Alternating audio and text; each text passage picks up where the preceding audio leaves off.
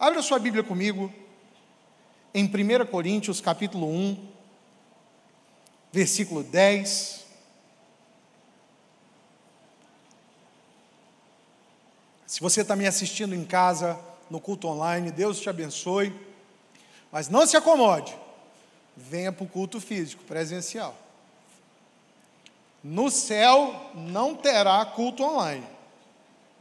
Para assistir tem que chegar lá.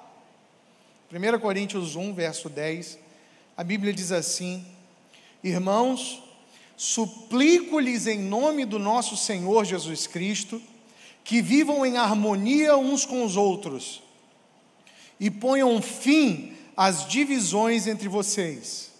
Antes, tenham o mesmo parecer, unidos em pensamento e em propósito. Unidos em pensamento, unidos em propósito. Eu te convido a fechar os seus olhos, Pai. Essa é a tua palavra. Obrigado, Senhor, porque nós estamos aqui por causa dela, Pai. Nós estamos assentados ao redor da palavra, Senhor, para aprender contigo, Jesus. Fala ao nosso coração nessa tarde, de forma que quando a gente sair por aquela porta, a gente saia animado, a gente saia cheio de fé, a gente saia cheio, pronto, Senhor, para viver o teu plano e o teu propósito para a nossa vida. É o que nós te pedimos em nome de Jesus. E a igreja diz: Amém. Amém. Eu quero pregar sobre unidade nessa noite. Sobre a importância que Jesus dá para o fato de nós sermos irmãos. De estarmos sentados na mesma mesa. E mais do que isso, para a importância da gente ser unido. Como o apóstolo Paulo escreve a Coríntios, no mesmo pensamento, no mesmo propósito. Porque uma casa dividida não prospera. Uma igreja desunida não avança. Uma família que não caminha junto em pensamento, em propósito, em amor fraterno, ela é destruída de dentro para fora. Unidade é fundamental. Unidade é valor de Deus para a gente. Eu quero começar essa mensagem te contando uma história. Eu gosto de contar história. É sobre um bandido que vivia numa serra. A serra chamava Serra de Eleusis. Essa serra ficava na Grécia. E a história conta que esse bandido, no começo, se mostrava muito simpático com os visitantes e viajantes que subiam a serra. Ele morava por lá. Quando o viajante ia passando, ele convidava o viajante para dormir na casa dele. Ele dizia assim: fica aqui, fica aqui, porque você está cansado da subida dorme aqui, amanhã você continua. E muitos viajantes aceitavam o convite. O nome desse homem era Procustus, ou Procustes, nome esquisito dessa história. E, e esse bandido, ele era um homem mau. À noite, quando os viajantes dormiam, adormeciam cansados da jornada, ele, forma sorrateira, se chegava e prendia eles na cama eles eram amarrados. E acontecia o seguinte: se o viajante fosse maior do que a cama, ou seja, se estivesse dormindo com os pés de fora da cama, ele cerrava os pés, para que coubesse certinho na cama dele. Se o viajante fosse menor do que a cama, ele esticava o viajante quebrando-lhe os ossos, para que ele coubesse perfeitamente ali. Ele era um bandido, um psicopata. A história se chama A Cama de Procustos. Até que Teseu, o herói grego, foi chamado pela cidade mais próxima, contaram para ele desse bandido, e Teseu foi lá, matou ele com o mesmo castigo que ele dava para os viajantes que, que essa história quer nos ensinar? Quer nos ensinar qual é o, a grande dificuldade, o grande desafio da unidade. O grande problema pelo qual você não consegue andar com seus irmãos. Você não consegue amar os seus líderes. Você não tem paciência com as pessoas ao seu redor. O problema está aí, revelado na história da cama de Procustes. O problema, o desafio, é que nós queremos medir todas as pessoas encaixar todas as pessoas no nosso padrão. Nós queremos mutilar pessoas ou esticar pessoas para que elas caibam naquilo que a gente quer e espera delas.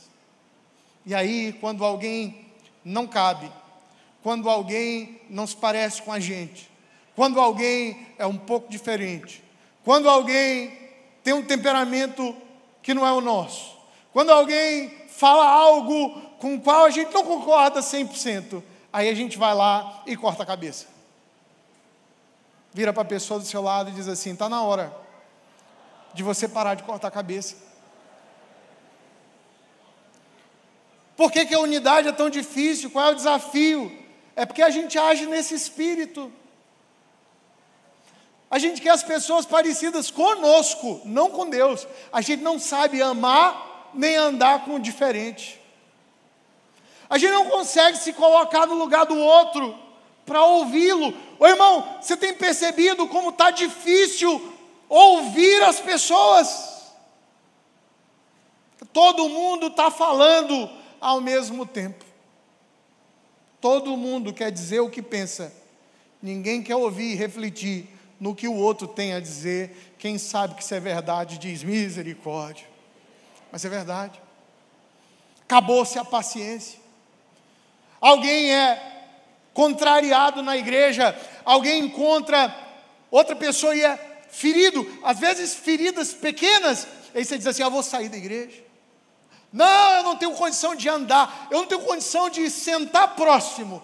E aí você vê as pessoas mudando de lugar na igreja, né? O irmão sentava num lugar, aí ele muda, agora ele senta em outro lugar. Ele vinha num culto, ele não vem mais no mesmo culto, que é para não encontrar o outro irmão. Você sabe que isso é raro, mas acontece muito. Gente que cruza a calçada para não falar com o outro, não é? Irmão, não precisa ser íntimo de todo mundo, mas a Bíblia diz que nós precisamos andar em unidade. Unidade não é o mesmo que intimidade, e unidade não é o mesmo que uniformidade.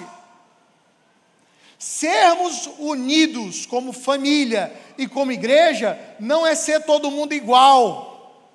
Quem está entendendo diz amém. Não é isso. Unidade não é uniformidade. A riqueza da igreja de Jesus, a riqueza da sua casa, dos seus filhos, da sua família, é que cada um é de um jeito e tá tudo bem. Foi assim que Deus fez e desejou desde o princípio. Se você está entendendo, dá um glória a Deus bem alto aí. Para de cortar a cabeça. Tem que aprender a andar com maduro, tem que aprender a andar com imaturo tem que aprender a andar com falador e com caladinho. Com o zangado, até que ele tenha mansidão, e com muito manso, até que ele tenha atitude. Mas se a gente for passar a escolher os nossos relacionamentos, a nossa família, os nossos amigos, a partir da nossa cama, do que a gente acha que tem que ser, eu tenho uma notícia muito triste para você você vai acabar sozinho, porque você é um tirano e o fim dos tiranos é a solidão. O fim dos tiranos é ficar sozinho. Não tem paciência para andar com ninguém. Destrói relacionamento. Você já conhece aquela pessoa que não tem um amigo? A amizade dura dois, duas semanas. Aí, amigo, não, essa é a minha melhor amiga. Não, essa aqui, ó, minha irmã. Não, eu amo demais. Não, não Aí passa um mês e diz: cadê fulano de tal? Bloqueei. Bloqueei. Não, não tive condição. Por que não? Votou no Bolsonaro. Não, não tem condição. Aí você vê gente na internet dizendo assim: não fui na ceia de Natal por causa das eleições esse ano, não fala, não fala com o pai, não fala com a mãe, por causa de político. E os políticos estão se falando por causa de dinheiro. Quem está entendendo o que eu estou dizendo? Está difícil. O barulho do mundo, o coração das pessoas está confuso. Deus nos chama para o mesmo pensamento e o mesmo propósito. Para ser unido, eu não preciso ser íntimo. Eu, estou junto num pensamento, no propósito. Isso não quer dizer que todo mundo é meu melhor amigo, isso não existe. Mas estamos juntos, em Jesus, naquilo que é da vontade de Deus. E eu não preciso ser igual a ninguém. Entenda, cada pessoa tem um tesouro no seu coração, de dons, talentos e características únicas, que fazem você ser quem você é. E Deus pode e vai usar cada uma das suas características únicas, comuns, especiais que Ele te deu, vai pegar tudo isso e quer e vai usar para a glória e honra do nome dele. Se você crê e recebe, dá um glória a Deus bem alto.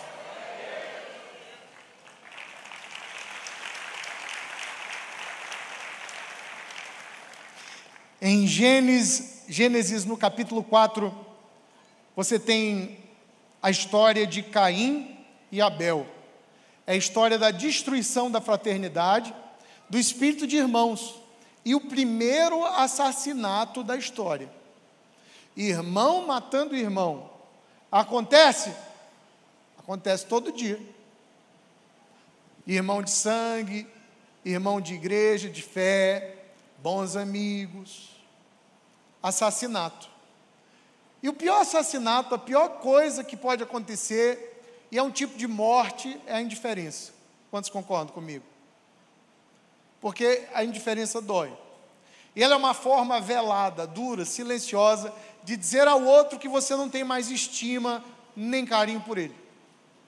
Dolorido. Ignorar é, é, é uma rejeição pesada. E a gente faz isso.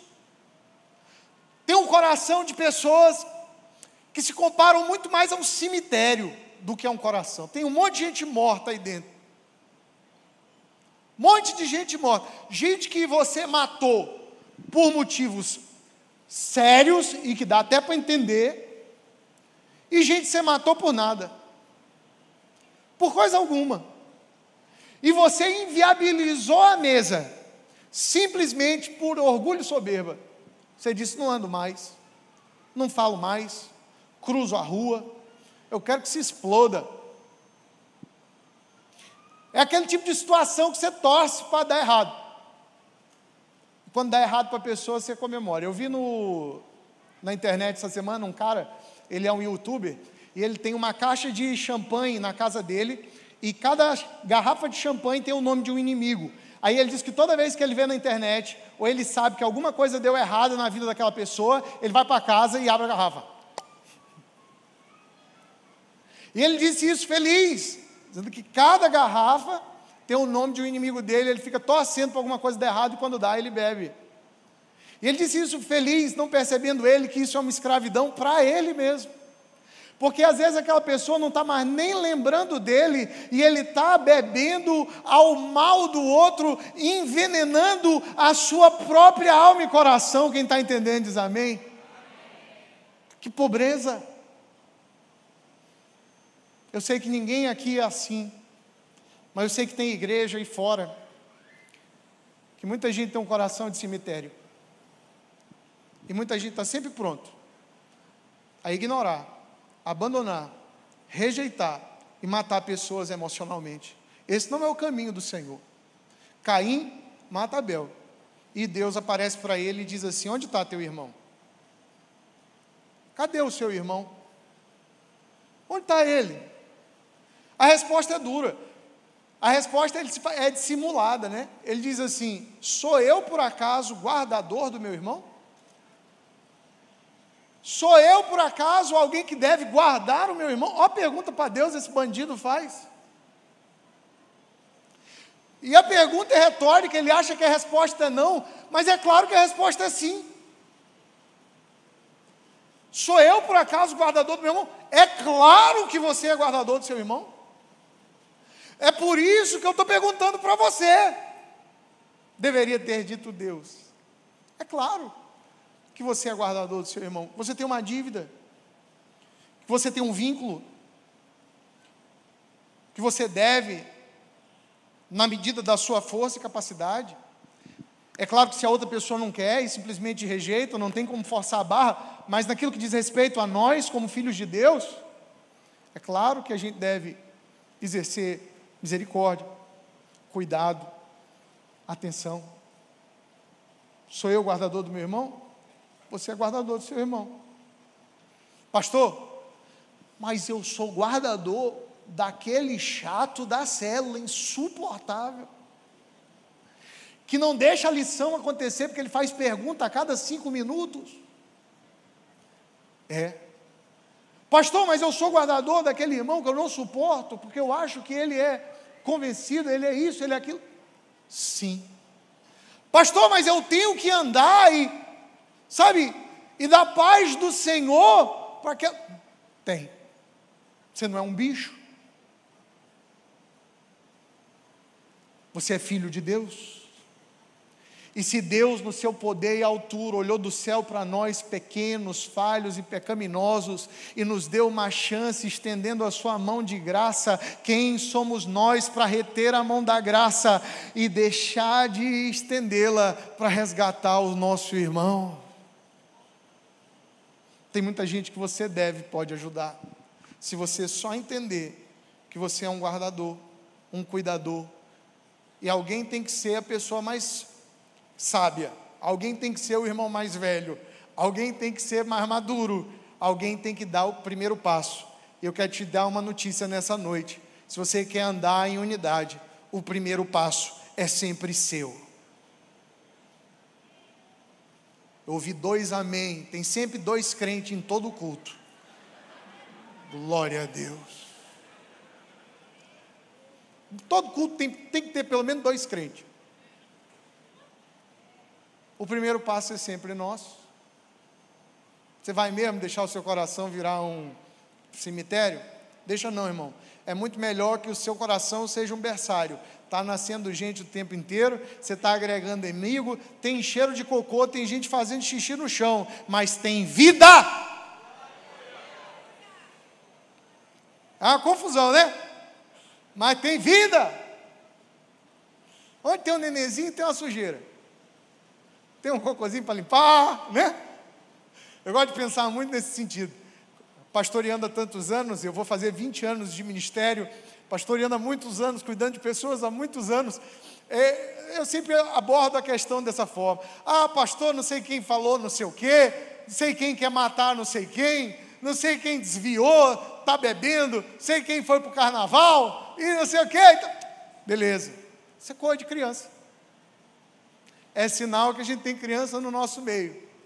E é muito bom ter criança, você sabe por quê? Porque nós vamos cuidar e amar delas. E elas vão crescer para serem homens e mulheres de Deus. Logo, logo serão grandes homens e mulheres de Deus, se nós tivermos a paciência, mantermos o amor e caminharmos a segunda milha.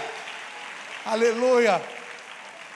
Grava a pessoa do lado aí, olha para ela e diz assim: Olha, tem um pouco mais de paciência comigo.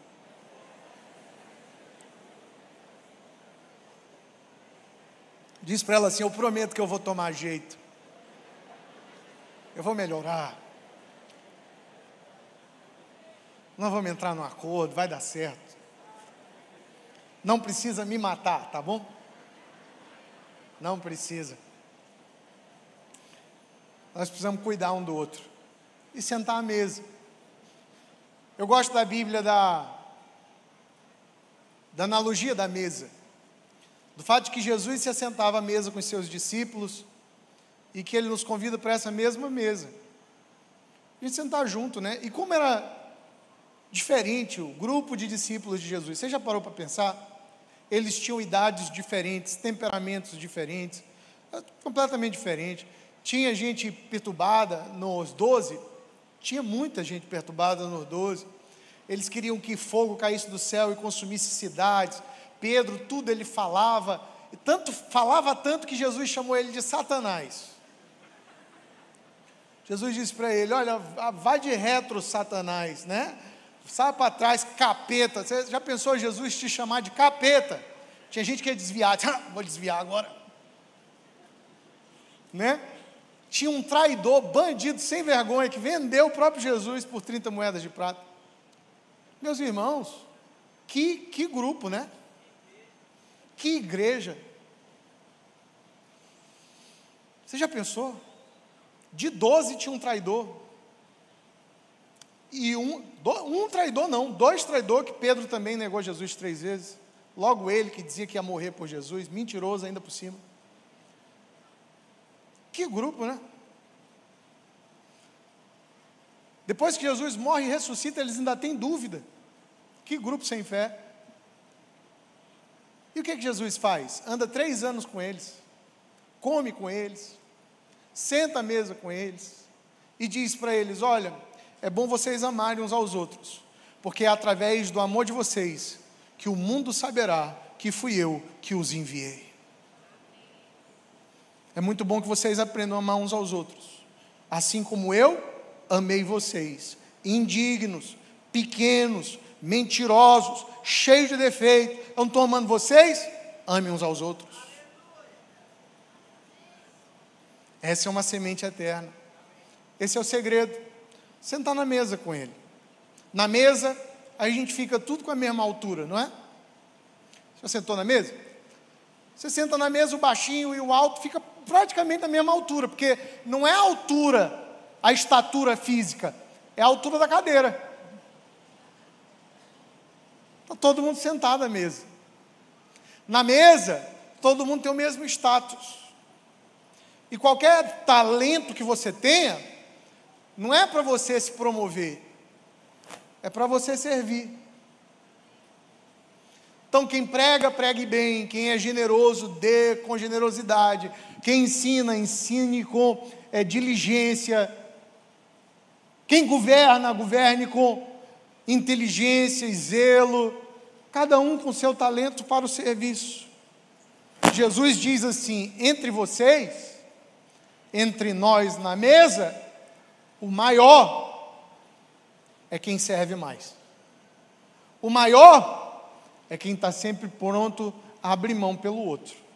O maior, Jesus diz, ninguém tem maior amor do que aquele que dá a vida pelos seus irmãos. O maior lava o pé. O maior perdoa primeiro. Você quer ser grande? Seja o primeiro a perdoar. Você quer ser grande? Seja o primeiro a dar. Você quer ser grande? Seja o primeiro a esquecer. Você quer ser grande? Seja o primeiro a conversar, abrindo o coração e acertando as coisas. Seja o primeiro a dar a mão, porque um dia deram a mão para você. Se você está entendendo, dá um glória a Deus bem alto, um aleluia. Uma salva de palmas para Jesus.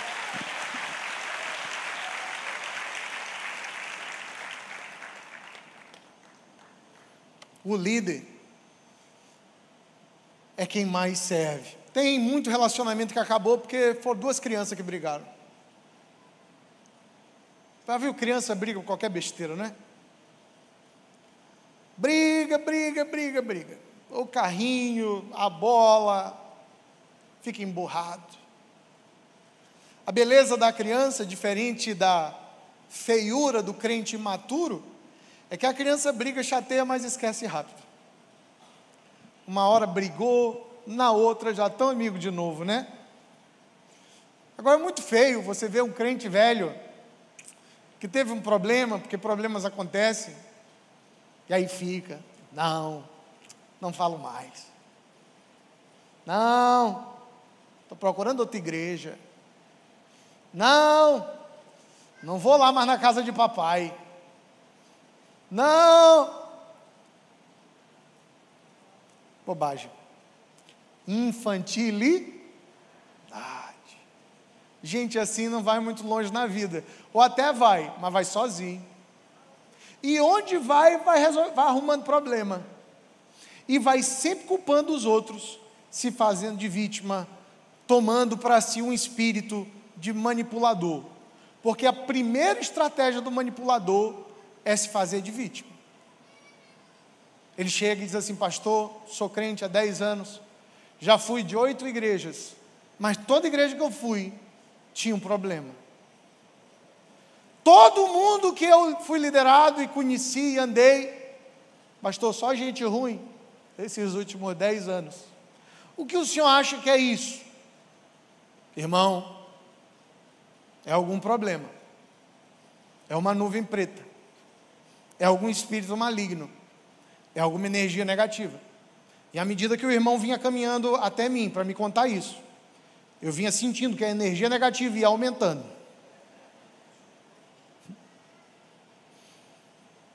É o irmão que está trazendo a energia negativa.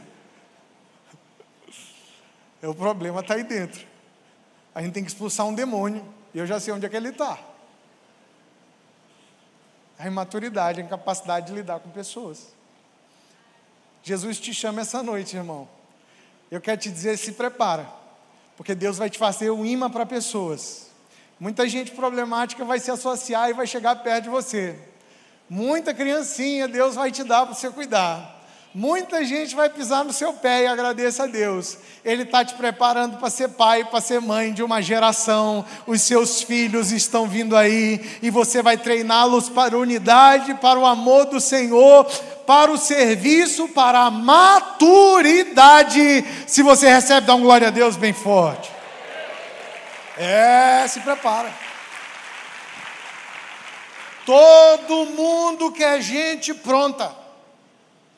Ninguém quer cuidar de ninguém, não. E olha, está cada dia mais difícil ser igreja, principalmente nos países desenvolvidos que estão em crise, as igrejas em crise, porque as pessoas estão cada vez mais individualistas. Só pensam em si. O paizinho envelhece, a mãezinha envelhece. Você sabe o que, que eles fazem? Jogam no asilo. Pagam o asilo. O asilo até é bonitinho. Mas fica lá, nem visita, não liga, deixa lá, não cuida nem da família. Aí diz assim: vamos na igreja, não vou. Não vou na igreja porque eu não quero ninguém sabendo da minha vida. Eu não quero andar com ninguém. Eu não quero conhecer ninguém. Eu quero ganhar dinheiro e cuidar da minha vida. Eu não quero andar e viver em comunidade, porque viver em comunidade é difícil, porque é difícil viver em família. Quem aqui tem irmão, irmã, tio, pai, prima, levanta a mão aí, ó. Todo mundo, né? É fácil? Não é fácil. Todo mundo tem um primo perturbado, uma tia fofoqueira, um irmão que uma irmã que se mete onde não é chamado, um pai que dá umas, umas opinião assim que é até criminosa, né? Todo mundo tem. E aí? Eu quero te falar que assim como é na família, e a gente não sai abandonando pai e irmão, pai e mãe, e, e matando irmão e abandonando todo mundo, assim deve ser na família de Deus. Deus quer te dar amigos, irmãos na igreja, que serão muitas vezes melhores do que a sua família de carne. Porque esses relacionamentos não aconteceram por acaso biológico, nem por vontade de homem, mas por vontade de Deus. Relacionamentos de destino, que vão destravar talentos dentro de você, que vão te ajudar a ser a sua melhor versão, que vão te direcionar e posicionar para o teu destino em Deus. Pessoas que você nem sabia que precisava, mas Deus mandou e instrumentalizou elas para que através delas a vontade de Deus pudesse acontecer na sua vida. Se você está entendendo, dá um glória a Deus.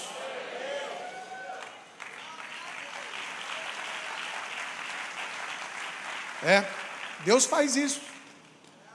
Você pode estar dizendo para mim essa noite, pastor, mas eu não tenho amigos. Pastor, eu estou sozinho. Pastor, eu já tive muito problema nessa área. Eu entendo.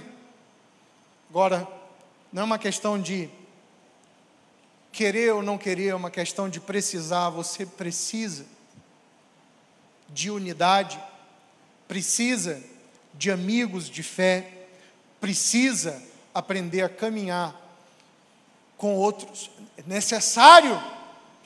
Nenhum homem é uma ilha. Sozinho você está arrebentado. Não, não ouça esse pessoal aí do mundo, não. Sabe, as pessoas do mundo estão cada vez mais focadas em si mesmo, farinha pouca, meu pirão primeiro, eh, eu sou eu e boi no lambe, e se lamber eu corto a língua. Isso é loucura. Não, não, não, não, não, não. O reino de Deus é diferente. O reino de Deus é uma mesa de irmãos, e é uma mesa para serviço um do outro, para a glória de Deus, para a expansão do reino de Deus na terra. O nome de Deus é glorificado na nossa amizade, na nossa unidade, na honra que nós damos um para o outro. Eu quero te dar rapidamente duas chaves para nós melhorarmos o nosso relacionamento. Abre comigo em 1 Timóteo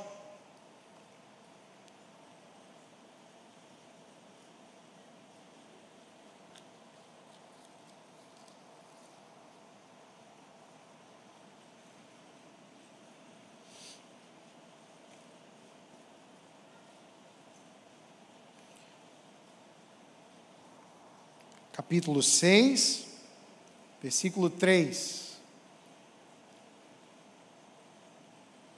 Está aqui.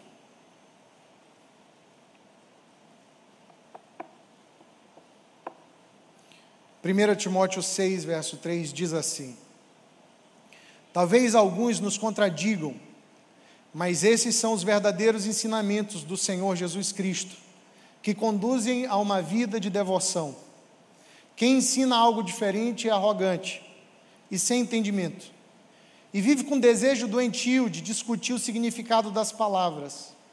Provoca contendas que resultam em inveja, divisão, difamação e suspeitas malignas. Pessoas assim sempre causam problemas. Eles têm a mente corrompida, deram as costas à verdade. Para elas, a vida de devoção é apenas uma forma de enriquecer. Olha que coisa séria. O apóstolo Paulo está falando de gente que causa divisão na igreja, que causa confusão, que é soberbo, que é arrogante, que quer discutir tudo, que quer fazer tempestade em copo d'água, que separa amigos, que cria contenda entre as pessoas. Eu sei que aqui não tem ninguém assim. Só tem gente boa nessa igreja. Se você acredita nisso profeticamente, dá um glória a Deus aí. É. Aqui não tem ninguém ruim, nem chato, não. Só gente fina. Que nem o pastor Rodrigo. Gente boa. Mas aí fora, tem igrejas que tem. Gente que causa muita confusão. Qual é a chave que a gente precisa aplicar se a gente vai viver em unidade na família, na igreja, em qualquer lugar? É a honra. E não é honra de dar presente. Não é honra de agradar com palavra e elogio. É a honra de santificar o outro. De tratar o outro de uma maneira especial. Porque quando você aborda um relacionamento, uma amizade, você pode tratar aquela pessoa como a mesma coisa. Então você diz assim: Fulano, Fulana, comum. Então, eu vou dar para essa pessoa o tratamento comum. Vou tratar ela como uma, uma pessoa normal, certo? Então, eu não vou fazer nada especial, porque aquela pessoa ela é normal para mim. Você diz assim, por que, que eu tenho que tratar ele de uma forma diferente? Não, isso é uma pessoa comum. Aí acontece um problema entre você e uma pessoa comum, o pau vai cantar. Você vai dizer assim: quem ele pensa que é? Quem que ela pensa que é para me dizer isso? Quem que essa pessoa acha que é para pisar no meu calo? Para dar essa opinião? Para se comportar desse jeito? E se você trata as pessoas como coisa comum, toda vez que houver um problema, vai dar, vai dar problema grande. Vai dar pau, vai dar confusão.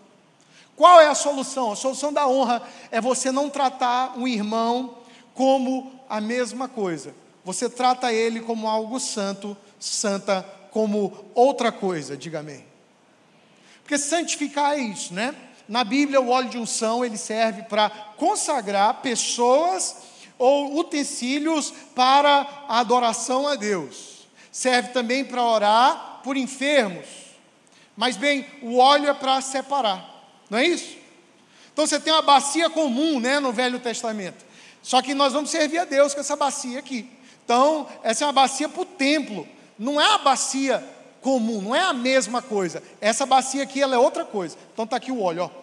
Nós consagramos essa bacia para a adoração e o serviço do Senhor, essa bacia santificada e consagrada. A gente não pode tratar essa bacia de qualquer jeito. Nós não vamos matar uma galinha ou um caranguejo, como a gente fez hoje, meio-dia, que deu confusão, o caranguejo fugiu da panela. Pânico, pânico lá em casa.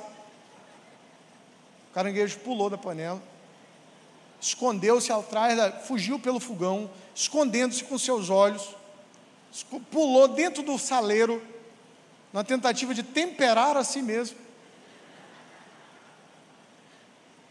O esforço dele para sobreviver foi tão grande que eu fiquei com vontade de guardar ele, separar ele e devolver ele para o mangue. Ele merecia viver.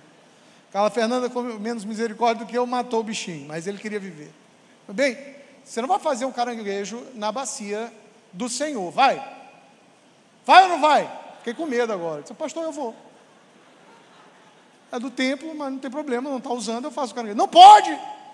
Está ungido para fazer adoração do templo. Quem está entendendo, está acompanhando, diga amém. Beleza, não quero perder vocês. Acompanha. É outra coisa essa bacia, não dá para fazer caranguejo nela. Ela foi ungida, amém? Não posso. Desvio de finalidade, não posso. A única maneira de não dar problema com meus irmãos é se eu ungir eles e tratar eles diferente. É ele pisar no teu calo e você dizer assim: não posso dizer o que eu gostaria de dizer para ele. Porque ele não é uma pessoa comum, ele é meu irmão, e como ele é meu irmão, eu vou tratar ele de uma maneira diferente, com honra. Eu vou dar para ele o respeito que ele não me deu. Eu vou dar para ele uma segunda chance como ele não me deu. Eu vou dar para ele o benefício da dúvida, de que talvez não era isso que ele queria ter dito. Eu vou tratar ele com honra e respeito, porque ele não é uma bacia comum, ele é uma bacia, um vaso separado para a glória e honra do Senhor Jesus Cristo. Ele é meu, meu irmão na fé, minha irmã na fé, ele merece ser santificado. Quem entendeu pode dar uma salva de palmas para Jesus. É assim que funciona. Eu vou dar a segunda chance.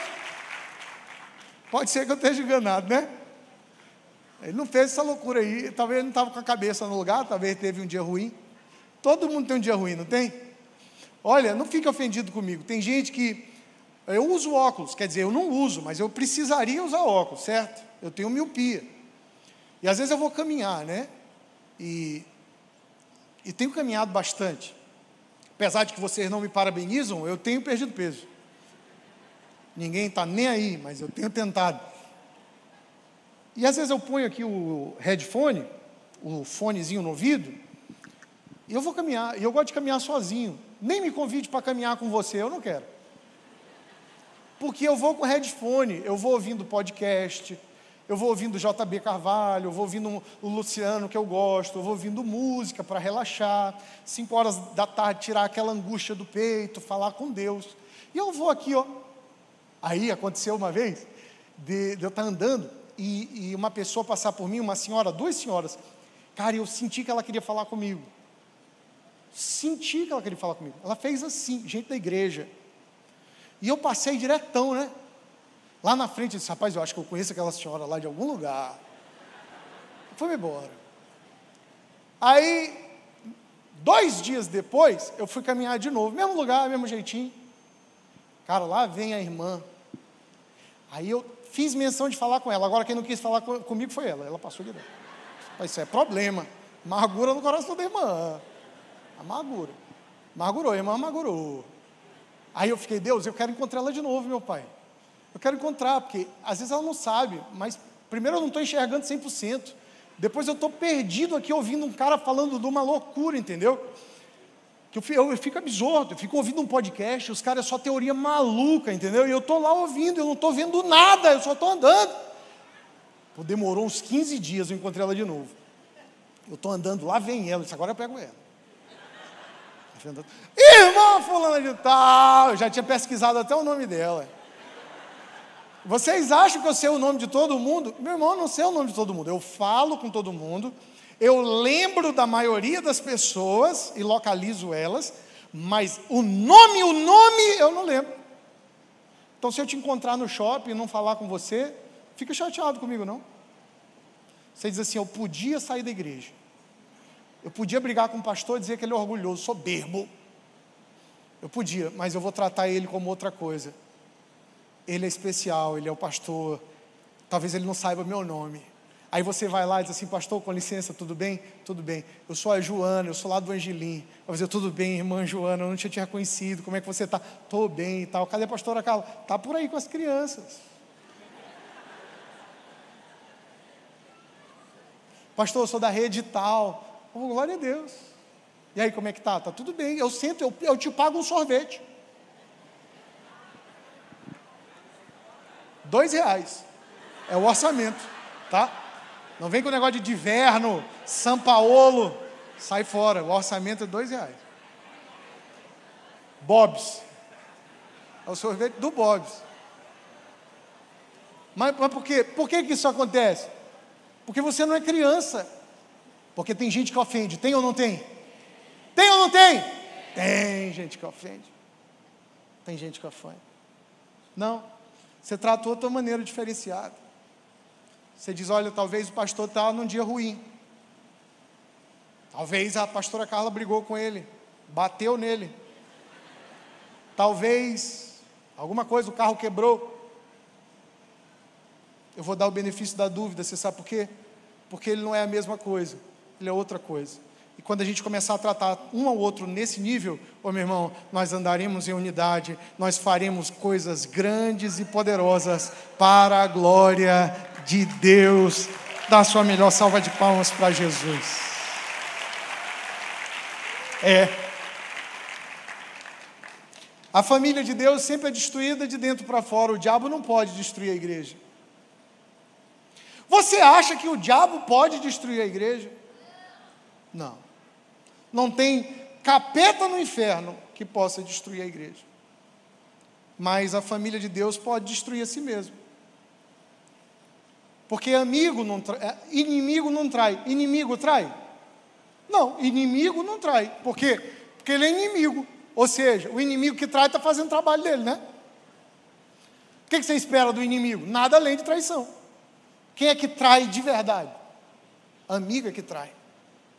É a coisa mais triste do mundo, a deslealdade. É você por trás falar mal de quem te ajudou.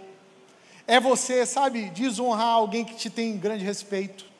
É você não dar o benefício da dúvida, o ouvido, o abraço que aquela pessoa um dia te deu. É muito triste. A gente não deve viver assim. A gente deve saber caminhar em maior honra em maior unidade, entendendo que todo mundo é diferente e que todo mundo precisa cuidar um do outro. Por fim, eu te convido a abrir a sua Bíblia comigo em João, Evangelho de João, capítulo 17. Eu quero já que o Ministério de Louvor, mais que canções, se prepare para a gente cantar uma música de comunhão, daquelas das antigas que eu cantava quando era criança. Como é precioso, irmão, andar bem junto a ti, juntos lado a lado, andarmos com Jesus.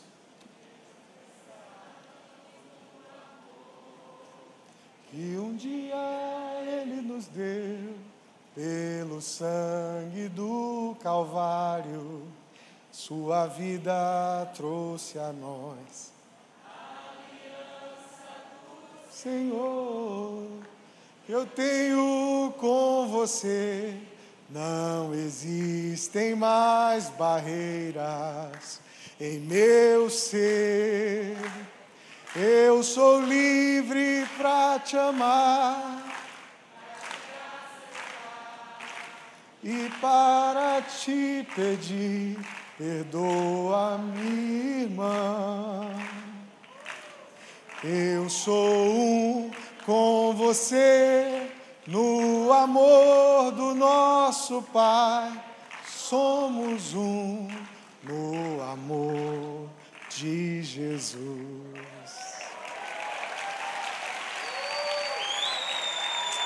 Aleluia!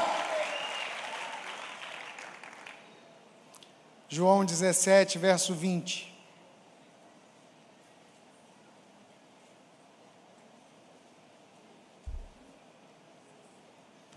Dezessete, versículo 20. Diz assim a palavra do Senhor, não te Jesus falando. Oração do Cristo. Não te peço apenas por esses discípulos.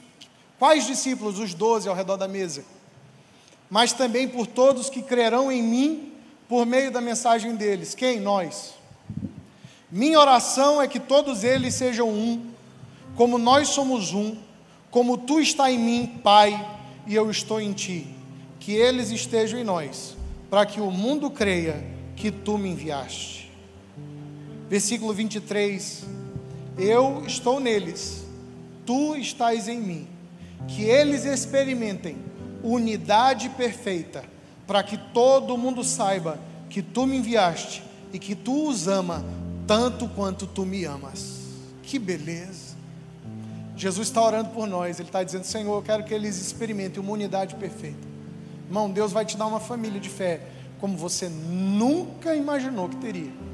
Irmãos e irmãs, gente falha, gente, claro, com limites, com problemas, mas gente cheia de Deus, gente que é importante, gente que Deus ama.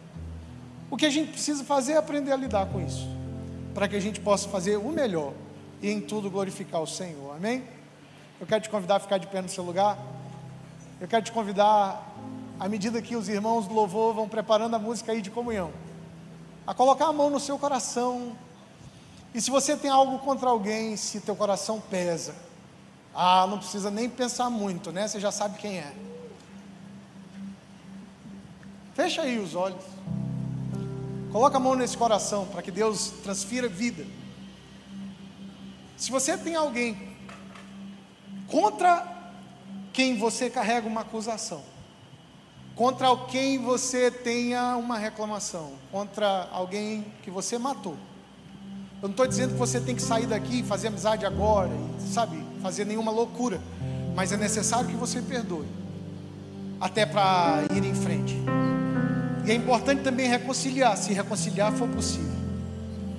Mas eu quero que você ore nessa hora, liberando, perdoando, pedindo perdão ao Senhor, às vezes por palavras que você não deveria ter dito.